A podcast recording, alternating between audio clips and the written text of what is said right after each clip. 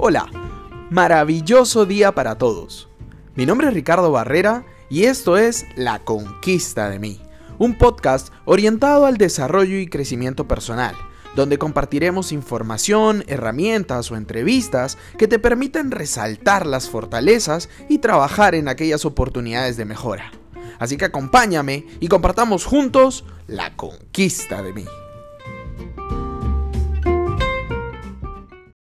Hola, muy buenas a todos, espero que estén súper bien. Mi nombre es Ricardo Barrera, soy coach en programación neurolingüística y esto es La Conquista de mí, el podcast.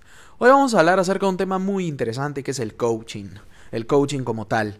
Eh, hoy por hoy, y, y, cito a una amiga muy cercana y que también está inmersa en el mundo del desarrollo y crecimiento personal, que cuando hoy por hoy vas caminando por la calle, levantas una piedra y aparece un coach es que hoy está de moda el mundo del coaching, hoy está de moda la espiritualidad, el desarrollo y crecimiento personal, hoy está muy de moda todos estos temas y por eso es que cada vez más personas se ven motivadas e influenciadas no solo a buscar un coach, sino a convertirse en uno. En base a estos ocho años de experiencia he podido descubrir que mucho de la motivación por la cual hace que las personas decidan convertirse en coaches es porque en diferentes aspectos de su vida encontraron que habían resultados que no andaban bien, habían cosas que no estaban funcionando, habían diferentes aprendizajes pues que no se notaban y eso hacía que los resultados no avancen. Y a través de un proceso de transformación que muchas veces llega con un taller, con una capacitación, con un programa, con un libro, con un video o con un coach, es que una persona empieza a trabajar en su vida y a partir de este proceso de transformación y de todas las vivencias, la sanación, el autodescubrimiento, la autorrealización, a medida que uno va avanzando en este, en este mundo eh, del desarrollo y crecimiento personal y va aplicando diferentes herramientas a su vida, es que va encontrando tantas respuestas y va dándose cuenta de que vivía tan equivocado en diferentes áreas de su vida, que empieza a descubrir que quizás esa es una vocación o un llamado para también empezar a ayudar, influenciar a otras personas que así como, como tú o como yo, quizás pasaron por una experiencia parecida. Esa fue quizás la primera llama que se encendió dentro de aquellas personas que empezaron a vivir o a sentir, a resonar con el coaching.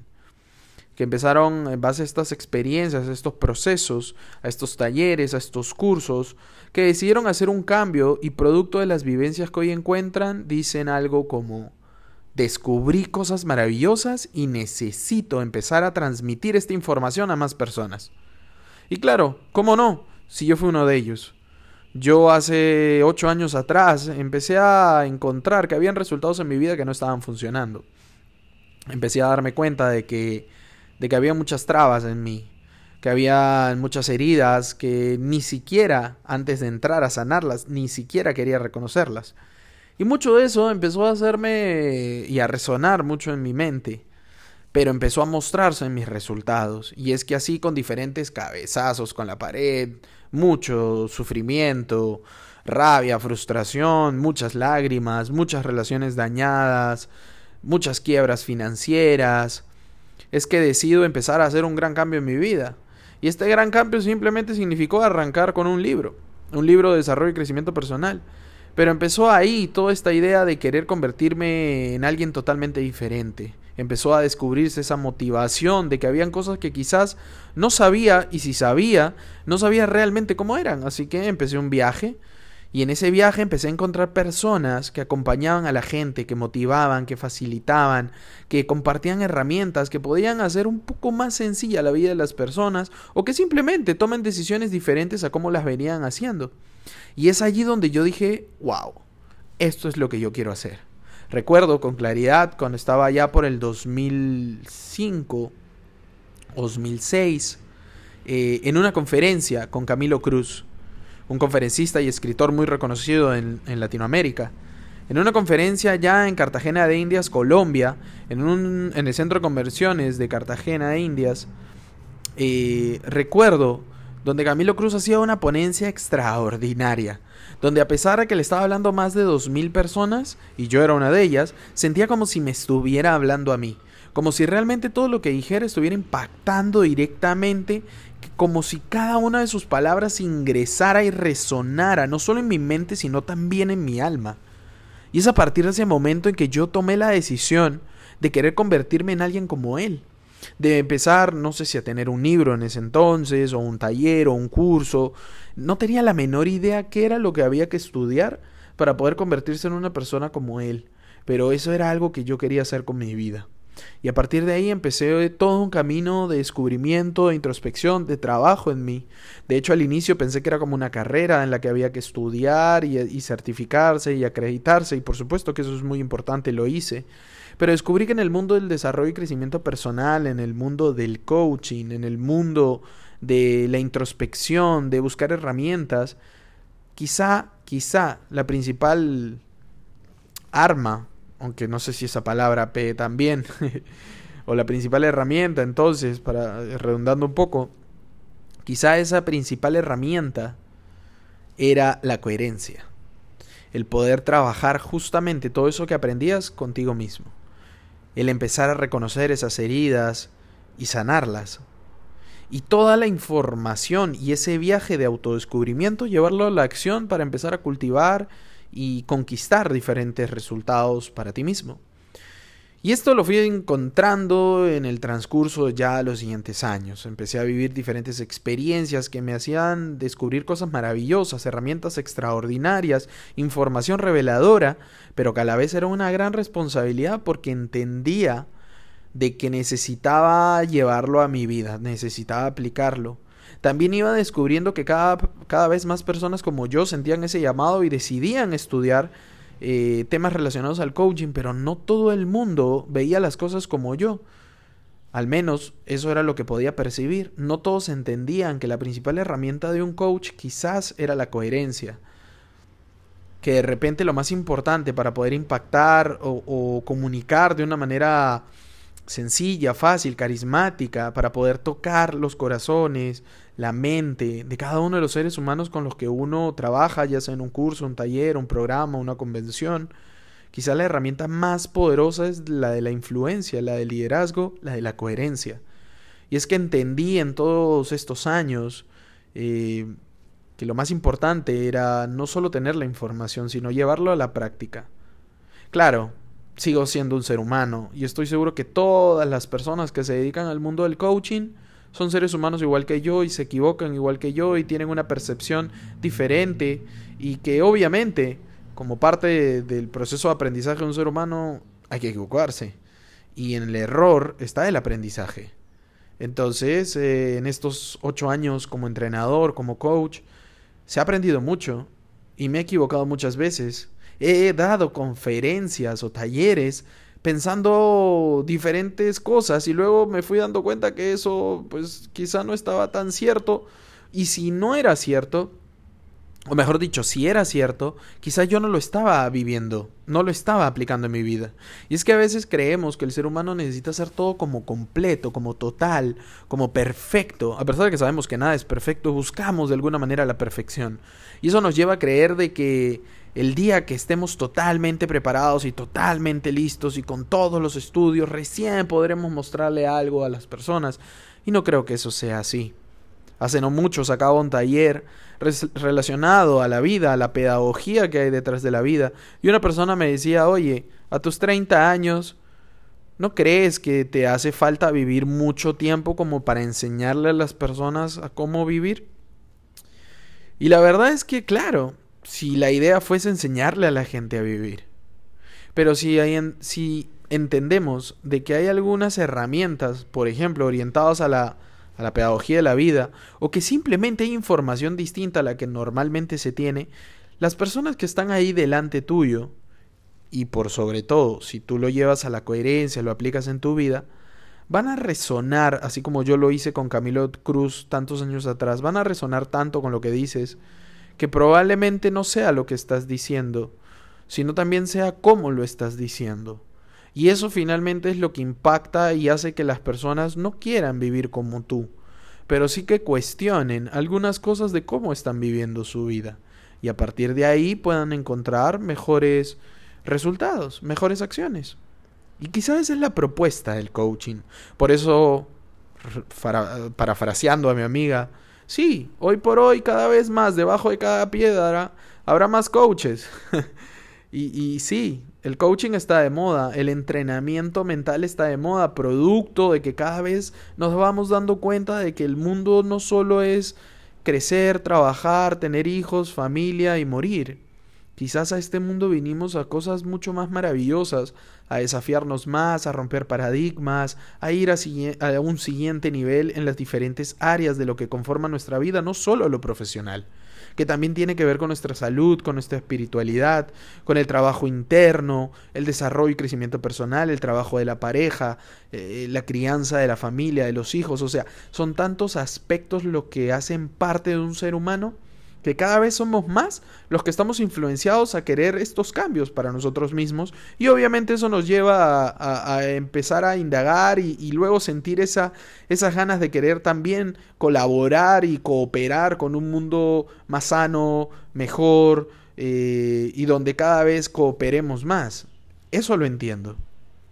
Pero también es importante, y es necesario decirlo, que dentro del mundo del coaching Muchas personas producto de este proceso de transformación se ven influenciados como una especie de combustión en base a amor, a afecto, a cariño, que los hace querer vibrar desde ahí, sentir desde ahí. Desde este estado empiezan a, a compartir y, y, a hacer muchas cosas relacionadas al mundo del coaching, pero que quizás cometen errores. Cometen errores claves propios de una persona que aún no ha aprendido o que no tiene aún las herramientas o que incluso no tiene la, la acreditación necesaria. Y por eso es que es tan importante la acreditación porque esto es una manera de asegurarse que la persona que tiene esa acreditación ha pasado todo un proceso riguroso donde no solo va a tener una metodología con la cual trabajar, sino que va a saber cómo abordar, va a saber cómo llegar a impactar de manera positiva en la vida de las personas sin llegar a manipular, sin llegar a sin llegar al punto en el que aconsejes, en el que decir a la gente. Y es que eso no hace un coach.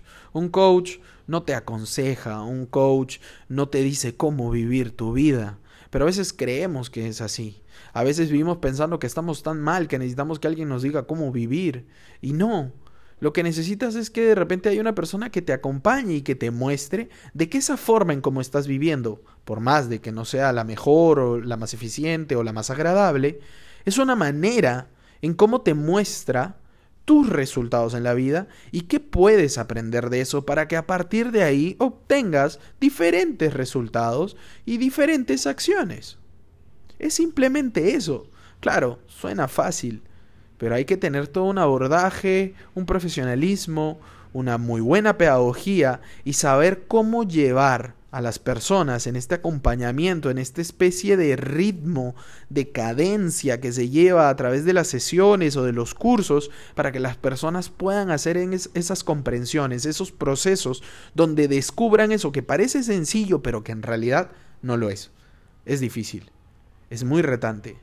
Es tan retante como preguntarte por qué siempre me pasa lo que me pasa con el dinero, por qué siempre me pasa lo que me pasa con mis relaciones, por qué siempre me pasa lo que me pasa con el manejo de mis emociones, por qué hasta el día de hoy no puedo lidiar con mi ansiedad o mi estrés, por qué aún no puedo revertir mi situación eh, alimenticia y sigo generando un mal resultado para mi salud con un sobrepeso excesivo, ¿Por qué pasa todo eso en mí? ¿Por qué no puedo tener la capacidad de concientizarme y de responsabilizarme frente a este tipo de acciones que me están llevando a un mal resultado? Y claro, para alguien que no está viviendo tu vida y que no ve la vida como tú la ves, puede que sea más sencillo. Si esas personas te dirán, oye, mira, haz esto, haz lo otro. Pero por eso es que no todo el mundo puede ser coach y por eso es que no todos deberían ser coaches. Porque para poder ser un coach y uno bueno hay que tener habilidades. básicas, elementales, como la de aprender a escuchar, empatizar, tener carisma, saber llegar a la gente, saber influenciar positivamente, ser coherente, tener un nivel de liderazgo, de responsabilidad. Porque ojo, la gente no sabe realmente cómo vives tu día a día. Pero te puedo asegurar que cuando tú trabajas con personas, la gente siente y puede percibir si lo que estás diciendo realmente tú lo vives desde la experiencia o simplemente lo sabes desde la teoría. Y créeme, siempre la mejor herramienta va a ser hablar desde la experiencia. Tener la teoría es importantísimo, pero también la experiencia.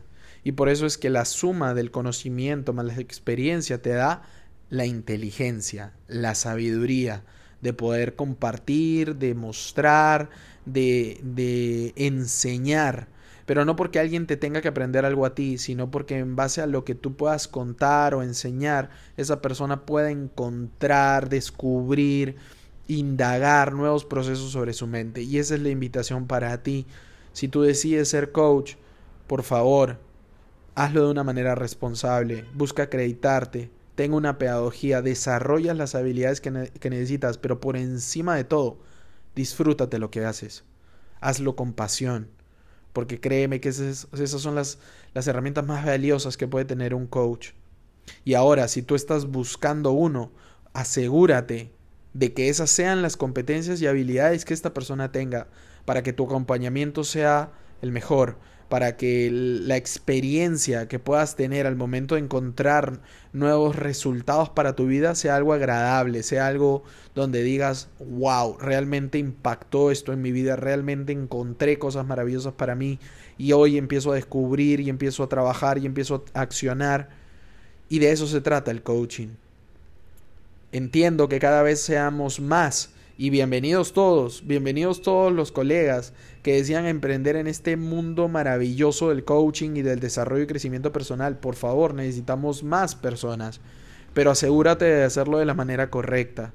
No seas irresponsable y yo sé que es un llamado lindo y yo sé que después de todos los procesos de encontrar y de sanar y de transformar tienes esa motivación, pero asegúrate de hacerlo bien, no solo por ti, sino por las personas a las que puedes llegar a impactar o que podrías llegar, a pesar de que tus intenciones sean las mejores, de dañar. Porque estamos trabajando con la salud emocional o incluso hasta mental de las personas y es importante hacerlo con responsabilidad. Entonces, la invitación es esa.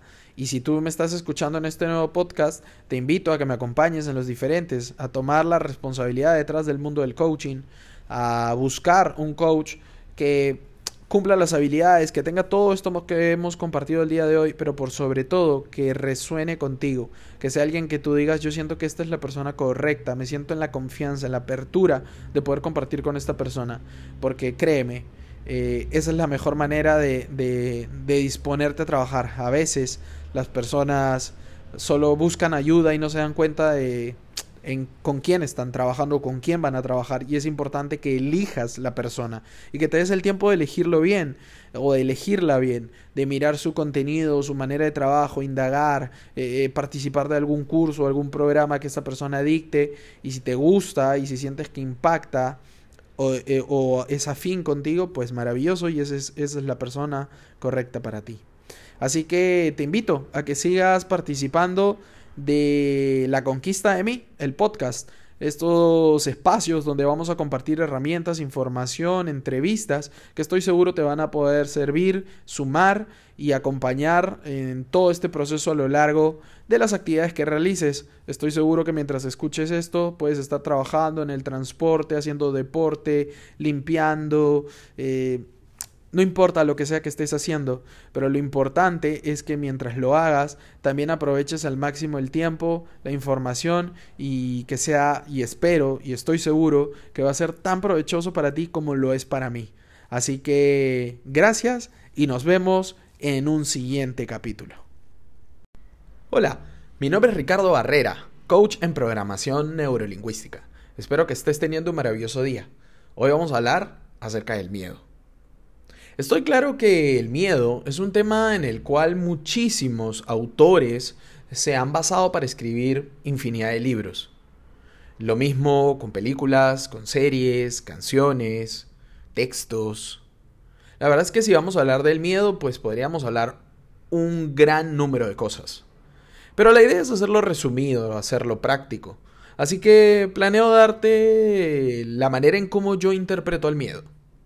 Pero antes de llegar a eso, quiero decirte qué es lo que incluso tú encontrarías si googleas la palabra miedo. El miedo en Google te da una definición más o menos como una sensación de angustia que una persona puede llegar a tener porque un agente externo, ya sea una persona, un evento o una situación, está generando una amenaza para esta persona. O al menos así lo interpreta. Y es que incluso en la definición de Google puedes encontrar de que esta sensación de amenaza puede ser real como puede que no.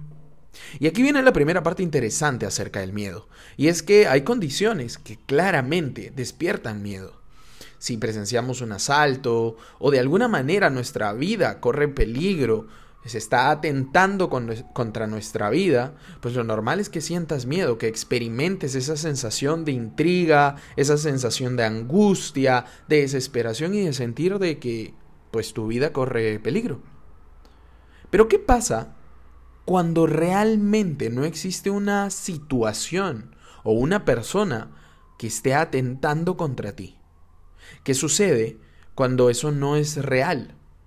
Y es tu mente producto de la interpretación que tú le das a los eventos o a las personas, como algo que te está atentando, como algo que te está amenazando, y producto de ello es que puedes llegar a, sentir exactamente lo mismo. La angustia, eh, la incertidumbre, el miedo. Es que en realidad, y aquí iríamos a la siguiente pregunta, ¿no? ¿Por qué entonces un ser humano puede interpretar algo como una amenaza y producto de eso generar miedo cuando eso no es real? ¿Por qué un ser humano generaría esa interpretación? ¿Por qué sentiría miedo de algo que no lo está amenazando ni está atentando contra él? ¿Por qué es que se genera un problema, o al menos así lo interpreta esa persona, cuando de repente no existe? Y es que ahí lo que viene a mi mente es este pensamiento de no te ahogues en un vaso con agua, ¿no? ¿Te ha pasado alguna vez que sin darte cuenta sentías que había un problema que te estaba abrumando por completo y luego vino una persona o tú mismo te diste cuenta y que en realidad eso no era tan grande y que pues quizá perdiste un poco de tiempo, de energía en algo que realmente no lo ameritaba? Bueno, si vamos a hablar un poco del miedo o del por qué una persona interpreta ciertas situaciones o personas y genera esta sensación, este miedo, lo primero que tendría que decirte para entenderlo es que el miedo es algo totalmente natural. Es algo que tú no vas a poder evitar nunca. El miedo te va a acompañar siempre, porque es una respuesta incluso biológica, es una respuesta natural de tu cuerpo. Y ojo, el miedo proviene de tu cuerpo. ¿Por qué digo que proviene de tu cuerpo? Porque cuando tú interpretas cualquier agente externo, una situación o una persona, como una amenaza, es porque has superado alguno de los umbrales de tus sentidos. Tu vista, tu oído, tu tacto. De alguna manera, este agente externo, que puede ser una persona o una situación, ha superado alguno de los umbrales de tus sentidos y al superarlos tú has interpretado, y voy a compartir contigo tres posibilidades por las cuales tú lo interpretas así como una amenaza cuando quizás no lo sea y por eso es que sientes miedo. Pero ojo, es algo natural y es totalmente normal sentir miedo. El problema no está en querer evitar el miedo. Porque digamos, no es posible. Es como querer evitar enamorarse. No es posible. Tienes que aprender a vivir con miedo. Porque van a haber situaciones que van a o personas que van a generarte esa respuesta, incluso me atrevería a decir mecánica, natural en ti. Se va a generar. Pero Ricardo, ¿por qué es que se genera? Bueno, en realidad aquí hay varias explicaciones, hay muchos psicólogos, muchos terapeutas que te pueden dar muchos, muchos índices por los cuales una persona puede llegar a interpretar algo como una amenaza y producir miedo cuando en realidad eso no es así. Pero a mí me gusta citar tres. Una es que hay algo que tú viviste en el transcurso de tu vida que generó alguna especie de trauma, que tuvo una especie de asociación emocional en ti y que cada vez de que tú recrees ese evento de manera consciente o inconsciente, volverás a sentir miedo. Dicho de otra manera, puede pasar de que tú viviste una experiencia negativa con tus padres por, cuando pasabas por el auto, en el auto de tus padres, por un puente. Y a partir de ese momento, tú generaste, hiciste una especie de ancla emocional por el evento que estabas presenciando de tus papás, que estaban peleando y que estaban gritando y que estaban muy ofuscados, y tú porque los querías mucho generaste algún tipo de asociación emocional y la linkeaste, la ligaste al puente.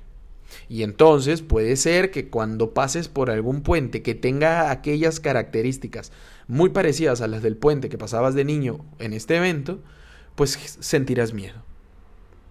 También puede ser porque existe algún contexto que hoy te esté generando una condición que te tenga mucho más propenso a sentir miedo. Dicho de otra manera, de repente estás viviendo una coyuntura en la cual haya un grado de estrés más elevado del que deberías tener y esa condición te tiene muy como a flor de piel ante la posibilidad de nuevamente sentir que hay algo que te está amenazando cuando en realidad no es así. De repente una crisis financiera, una crisis de pareja, una crisis laboral, alguna condición, alguna coyuntura en la cual tú estés viviendo sin darte cuenta o dándote cuenta, que te tenga mucho más estresado de lo que quizás podrías estar y ante esa coyuntura es mucho más fácil que encuentres cierto grado de amenaza en algunos factores, situaciones o personas que antes no sería así y producto de eso es que puedas llegar a sentir miedo. Y la tercera es que quizás hay algunas personas o algunos eventos, por lo que dicen, por el tono que usan o por las circunstancias que recrean aquellas condiciones de la infancia en las cuales tú tuviste, al igual que el ejemplo del auto con los papás, una asociación emocional y en la cual pues te recrea ese escenario y producto de esa recreación es que empiezas nuevamente a sentir miedo. Pero no es que realmente haya algo que te está amenazando o algo que está atentando contra ti en esos momentos. No es así. Es que simplemente tú lo estás asociando. Incluso puedes tener esos tres principios que ya te he compartido juntos y en el mismo momento. Puedes ya estar viviendo en un contexto de estrés. Puedes ya estar viéndote influenciado por diferentes situaciones que estés viviendo en esos momentos, como cuando eras niño dándote o no dándote cuenta, e incluso la persona o el evento con el que estás lidiando tienen los mismos matices, los mismos tonos, las mismas palabras, los mismos gestos o la misma situación que fortalezcan esa sensación de que algo te está amenazando y producto de esa interpretación es que empieces a sentir miedo. Ahora, ya hemos definido lo que es el miedo, y también ya hemos entendido un poco por qué se genera y por qué es que una persona puede llegar a interpretar una sensación de amenaza y con eso sentir miedo cuando no es así. Lo importante quizás aquí sea cómo manejar el miedo. Porque ojo, hace unos minutos te compartía, quizás lo más importante no es querer pelearte con el miedo o evitarlo o ir en contra de él o buscar la manera de no sentir más miedo, porque en realidad eso no lo vas a poder hacer. No es posible dejar de sentir miedo. Es más, si ya no sintieras miedo, es porque seguramente ya no estás vivo. Está bien sentir miedo. Lo que no está bien es que el miedo te controle a ti y no seas tú el que aprenda a controlar el miedo. Y es que aquí está la parte interesante porque quizás el miedo, y si tú te empiezas a disponer a hacer las paces con él y a trabajar en algunos puntos que voy a compartir contigo ahora en unos minutos, si tú haces esas paces y te dispones a aceptar, a abrazar el miedo a ti, a reconocerlo como parte importante de tu vida, incluso hay muchos libros de espiritualidad donde hablan que el miedo es quizás el primer gran impulso del alma. Es que a veces necesitamos vivir en un contexto, en una coyuntura, con una situación, con una persona que nos produzca tanto miedo porque gracias a eso es que aprendemos algunas cosas que antes no sabíamos y esas cosas que hemos aprendido o que vamos a aprender van a terminar siendo esa combustión necesaria para alcanzar aquellas metas y sueños que también tenemos en nuestra vida. Entonces quizás cuando te peleas con el miedo y buscas evitarlo, no solo te entrampas en un círculo vicioso, sino que incluso estás desfortaleciendo, estás mellando en contra de ti mismo, porque el miedo hace parte de ti. Y eso es lo interesante, porque quizá lo primero que todo es reconocer que el miedo es tan importante. Es tan importante porque es una respuesta natural en ti, te recuerda que estás vivo, te recuerda que aún hay algunas cosas que hay que aprender. Es quizás una invitación constante a decir, tengo que aprender esto, porque aún no lo conozco, aún no lo manejo. Y una vez que reconoces que el miedo está en ti, solo así vas a poder tomar ese primer paso. Y ojo, la acción es totalmente necesaria en este proceso en donde tú empiezas a controlar al miedo, el miedo y el miedo no te controla a ti si uno no emprende acciones que tengan que ver con justamente esa sensación de miedo, producto de la amenaza que yo estoy interpretándose de un evento de una persona, si yo no tomo acción en eso, no hay ninguna manera que yo no pueda manejar mi miedo. No hay otro camino, no hay una píldora, una medicina que se haya creado en la cual tú puedas tomar y eso que antes te provocaba miedo eh, ya no lo sientas cuando lo veas. No, eso no existe. Como diría mi abuela, no hay atajos para eso. Lo que tú tienes que hacer en esos momentos es no solo reconocer que hay algo que está despertando miedo en ti y que es, como ya lo hemos compartido, producto de una interpretación tuya de algo que no es real y que no te está amenazando, pero tú piensas que es así y por eso sientes miedo. Entonces, primero que todo, reconócelo. Y segundo, toma acción. Toma acción y muévete justamente en la dirección de aquello que te produce miedo. Justamente eso que te produce miedo es allá donde tienes que ir. Porque es ahí donde vas a sentir ese miedo y es ahí donde vas a encontrar esa resistencia, todo ese grado de incertidumbre. Vas a empezar a sentir incluso toda esa angustia que te evita y que te frena llegar hasta allá, hasta ese resultado, hasta esa meta, hasta esa persona pero justamente en la acción y en tener claro, y aquí está el tercer paso, después de tomar conciencia del miedo y después de tomar acción en ese terreno, el tercer paso es tener la firme decisión, el tota-, la total comprensión de que el miedo no es el que te va a controlar a ti y que eres tú el que controla el miedo empiezas a entender de que el miedo es tu aliado, es tu mejor socio y no es tu enemigo.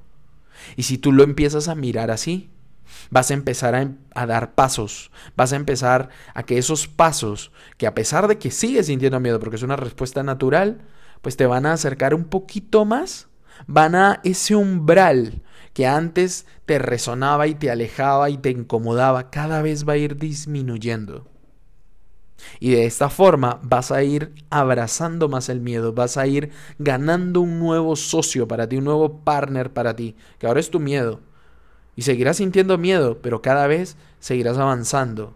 Y lo que antes por miedo ni siquiera reconocías o avanzabas, hoy ya no solo es un reconocimiento, sino que ahora empiezas a dar cada vez un paso más, cada vez un paso más pero con la firme convicción de comprender de que eres tú el dueño y el protagonista de tu vida.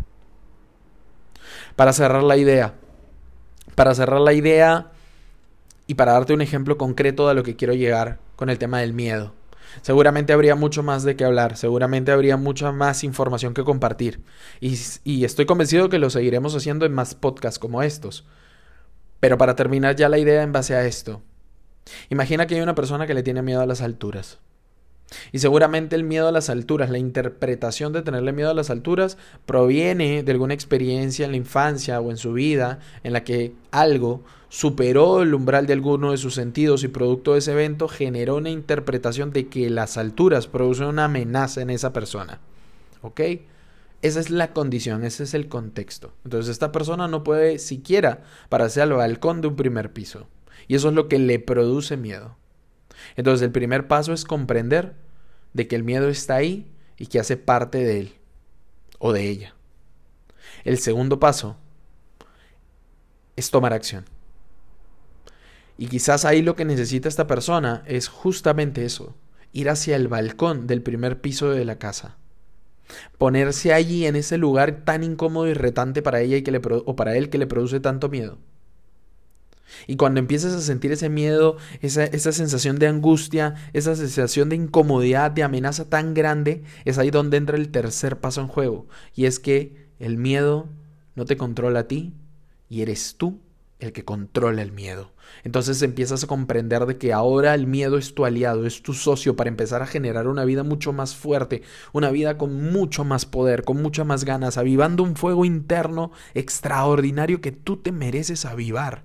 Porque tú no viniste a este mundo a estar limitado, tú viniste a este mundo a tener una grandeza enorme y quizás detrás del telón del miedo está justamente esa grandeza que tú quieres. Entonces recordando todo esto con las sensaciones que estás sintiendo, te dispones, a pesar de que sigues sintiendo miedo, a pararte en ese balcón y mirar y hacerle frente al miedo y es allí cuando empezarás a sentir que lo estás logrando y lo repetirás las veces que sea necesario para sentir que lo estás logrando y una vez que lo hayas logrado y que ya no sientas la misma angustia ni, ni la misma sensación de amenaza, pero igual aún sientas miedo, pero ya el umbral no es tan alto, pues entonces quizás tocará ir al segundo piso y repetir la ecuación.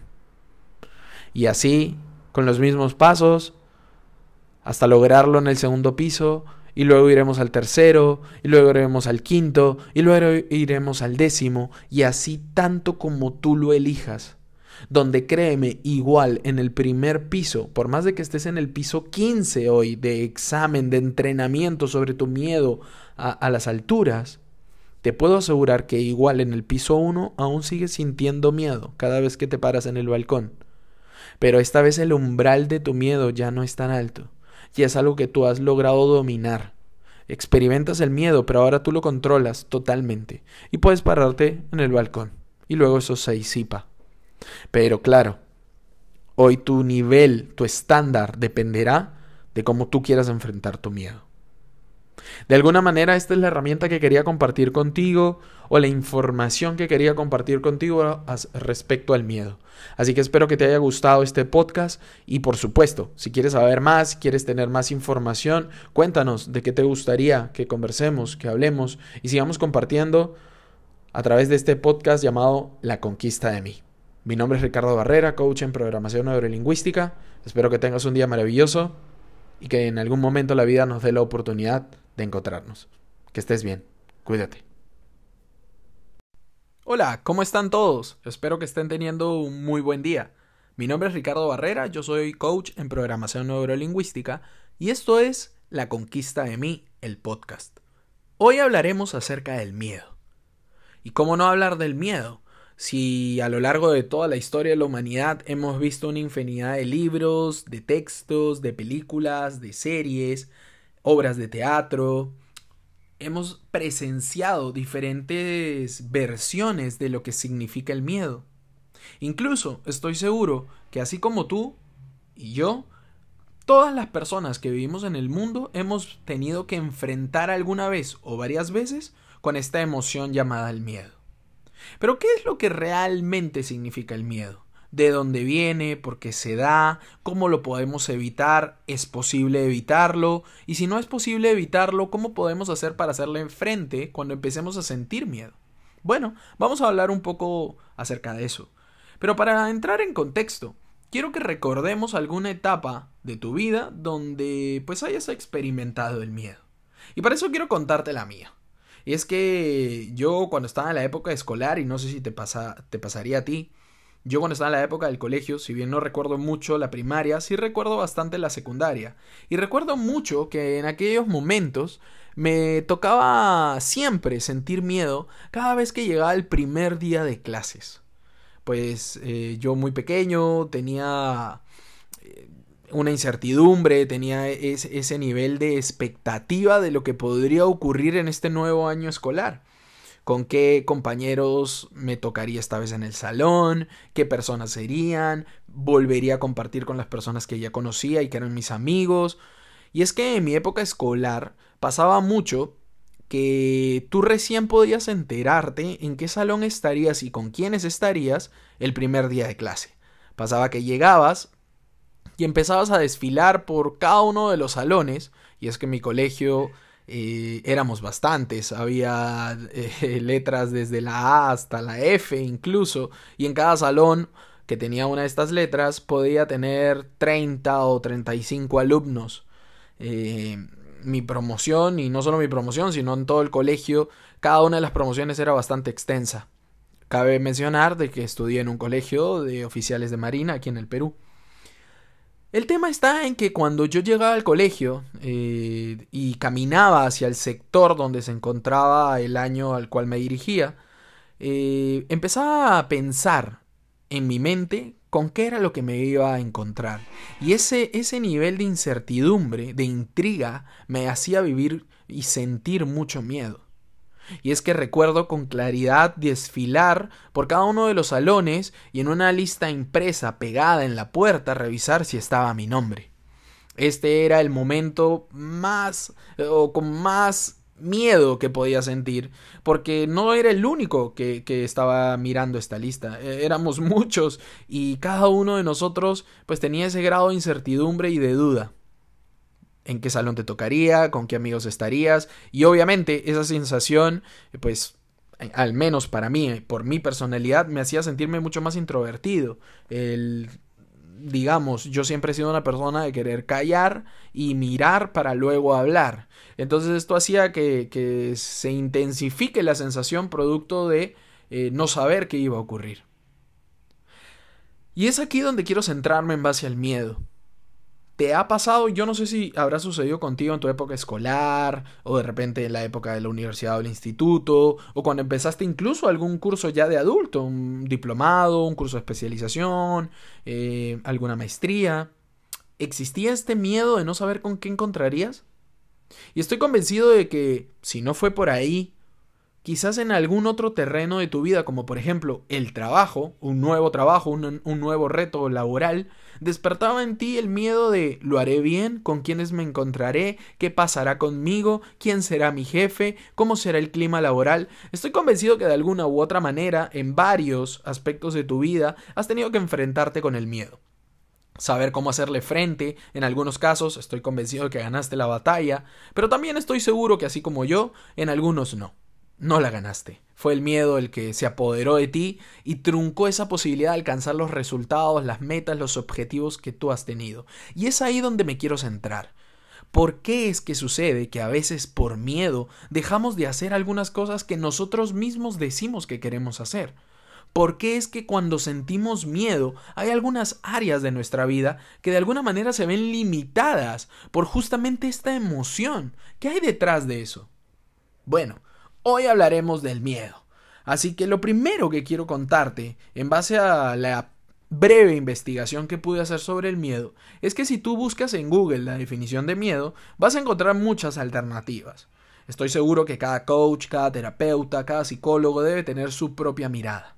Pero al menos de las que yo encontré en Google y la que más me gustó fue que el miedo es una sensación de angustia, de intriga, que puede llegar a provocarse por la presencia de algún agente externo que está buscando amenazar, o al menos así lo interpreta una persona, una sensación de amenaza, y que producto de esta sensación de amenaza experimenta lo que llamamos la emoción del miedo.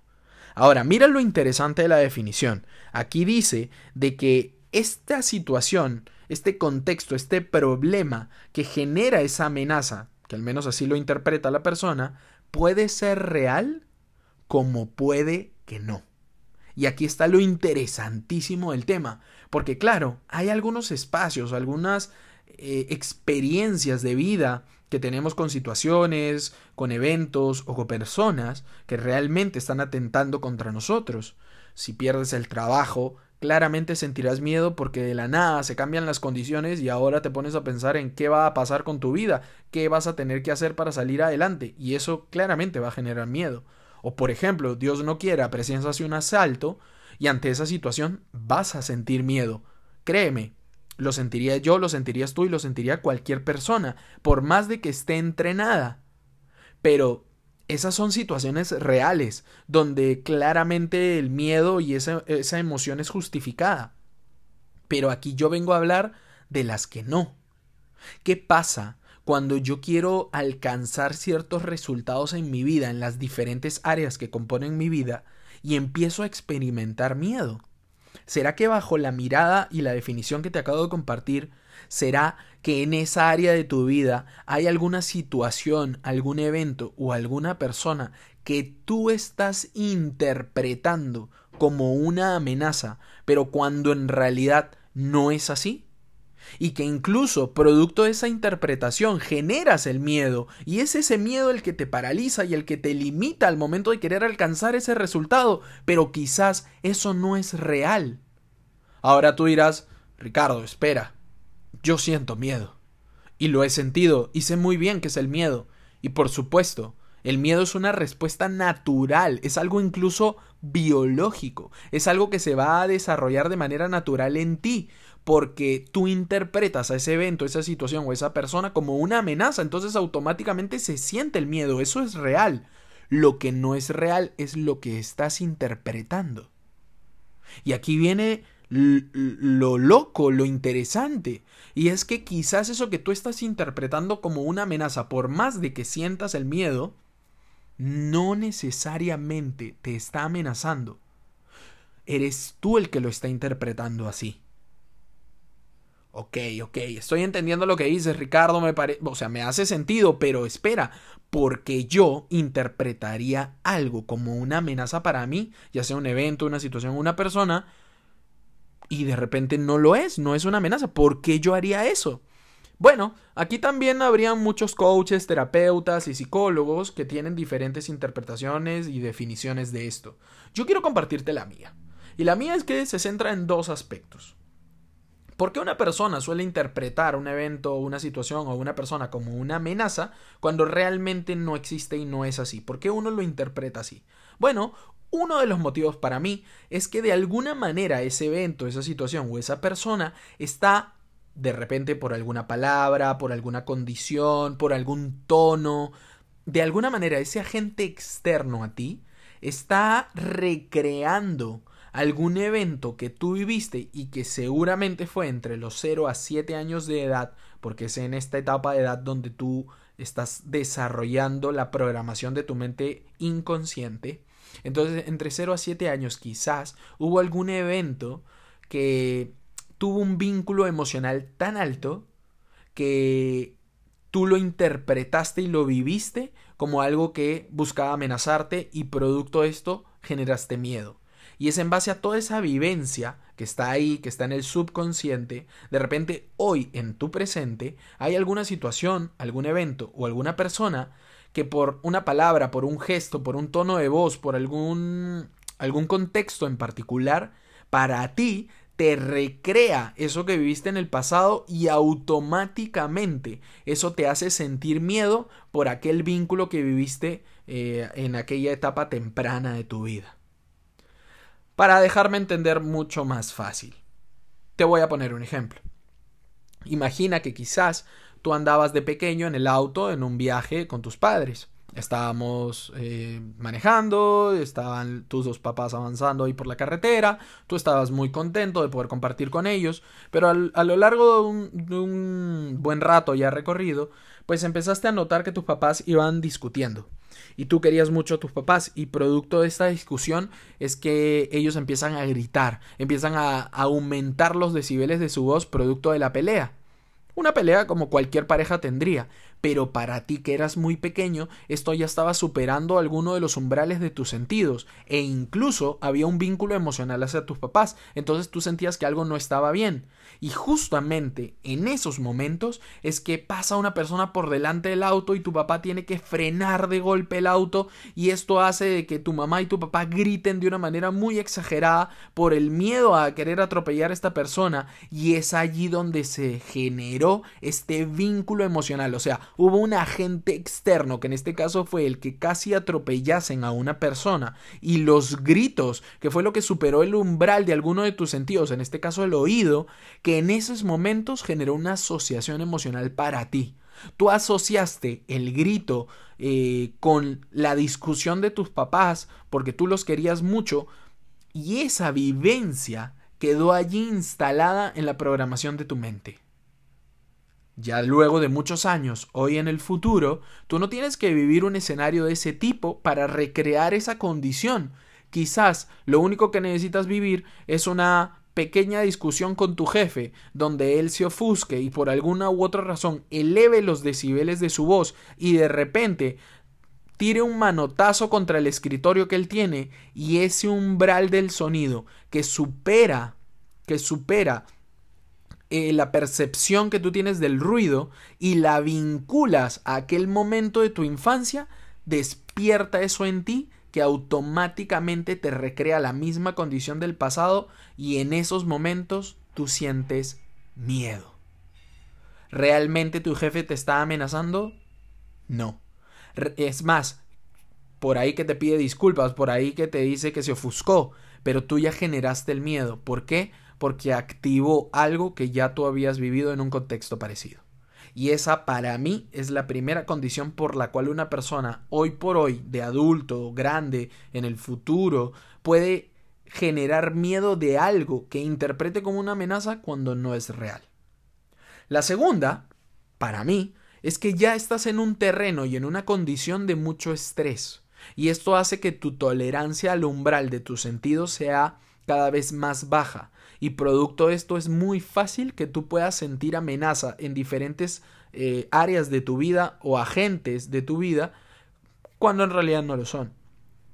Te pongo un ejemplo para pues, dejarme entender de una manera mucho más fácil. De repente, puede ser que perdiste el empleo por A o B situación, cada vez eh, las deudas aprietan más, no hay tanta producción de dinero y esa condición a ti te genera un grado de estrés muy alto. Producto de ese estrés, hoy por hoy es mucho más fácil que puedas discutir con tu, con tu esposa o con tu esposo y que esta discusión tenga un umbral lo suficientemente alto en cuanto a tu tolerancia para que por alguna palabra que diga tu esposo o tu esposa o algún tono que use va a despertar justamente esa sensación de que hay algo contra lo que tú tienes que luchar, esa sensación de amenaza, y es allí donde aparece el miedo. Y así como puede ocurrir con una persona, puede ocurrir con un evento. Y al menos desde lo que yo entiendo y desde la poca o mucha experiencia que tengo, esas son las vivencias que puedo compartir contigo del por qué uno puede llegar a interpretar una amenaza donde no existe ya sea por algún vínculo emocional que has tenido en el pasado y que puedes llegar a recrear en el futuro, o porque ya estás viviendo una condición de estrés que te tiene un poco más irritado, un poco más intolerante y producto de eso cualquier situación puede puede despertar más una amenaza para ti y producto de eso puedes sentir miedo.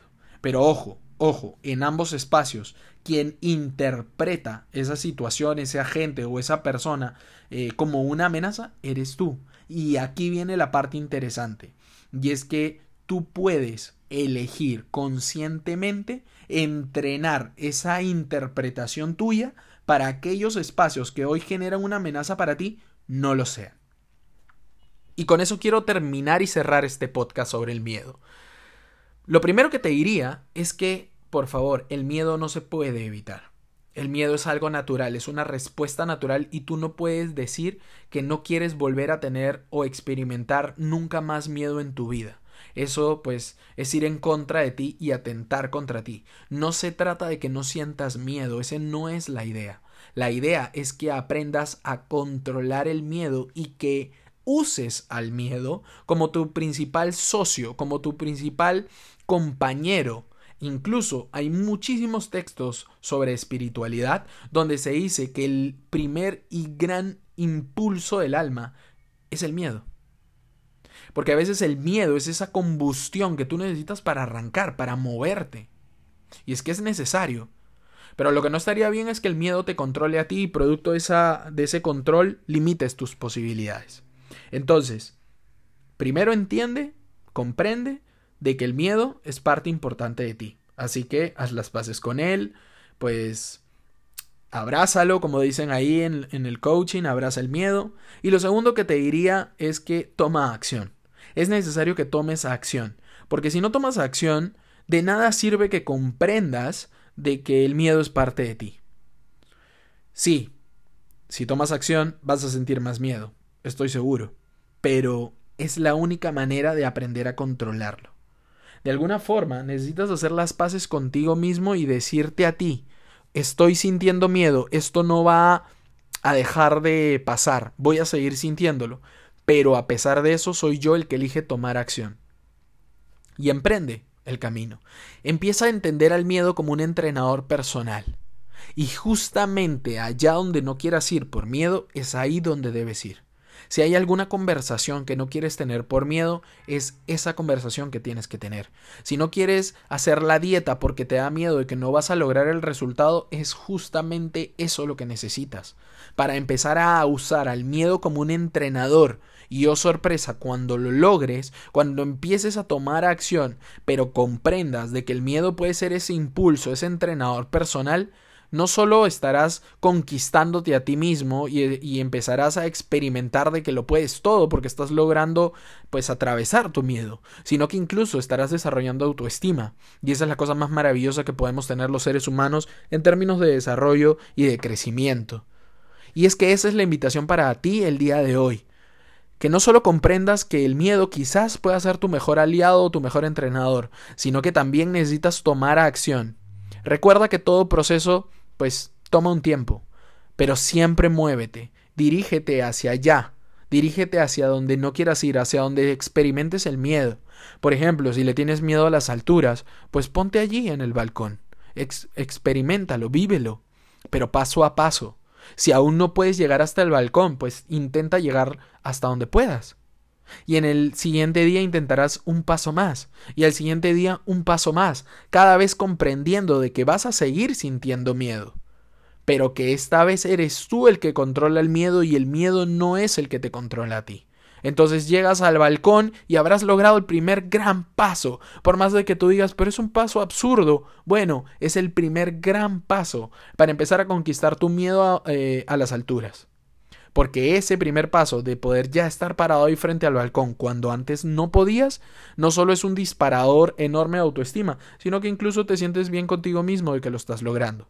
Pero eso sí, hay un siguiente nivel. Así que ahora irás al segundo piso y repetirás el ejercicio. Y así sucesivamente con el tercero, con el cuarto y con el quinto piso. ¿Sabes? Al final, siempre vas a sentir miedo a las alturas. Pero esta vez ya podrás pararte probablemente con un umbral de tolerancia mucho más amplio en el primer piso. Igual experimentarás el miedo, porque el miedo siempre va a estar ahí, pero como ya te has entrenado tanto, puedes tranquilamente estar en el balcón y no pasa nada porque ya lo has vivido y porque ya lo has aprendido a, manejar, a controlar, a conquistar. Ahora el reto quizás estará en el piso 10 o en el piso 20, depende de tu proceso. Incluso, quizás, tu siguiente reto sea tirarte en paracaídas. Lo importante no es que tanto te quieras desafiar, lo importante es que seas tú el que elija el resultado que quiere y que cuando experimentes el miedo, porque es una respuesta natural y así sucederá, seas tú el que decida controlar al miedo, usarlo como entrenador, como, como combustible para empezar a alcanzar esos resultados que quieres y que no sea él el que te limite. Así que espero que esto te haya ayudado y déjame saber si te sirven este tipo de podcast, si te están aportando, si sientes que te suman. Y yo encantadísimo de seguir compartiendo contigo todos los martes un nuevo episodio de La Conquista de mí. Así que te veo el próximo martes y sigamos aprendiendo juntos. Que tengas un maravilloso día.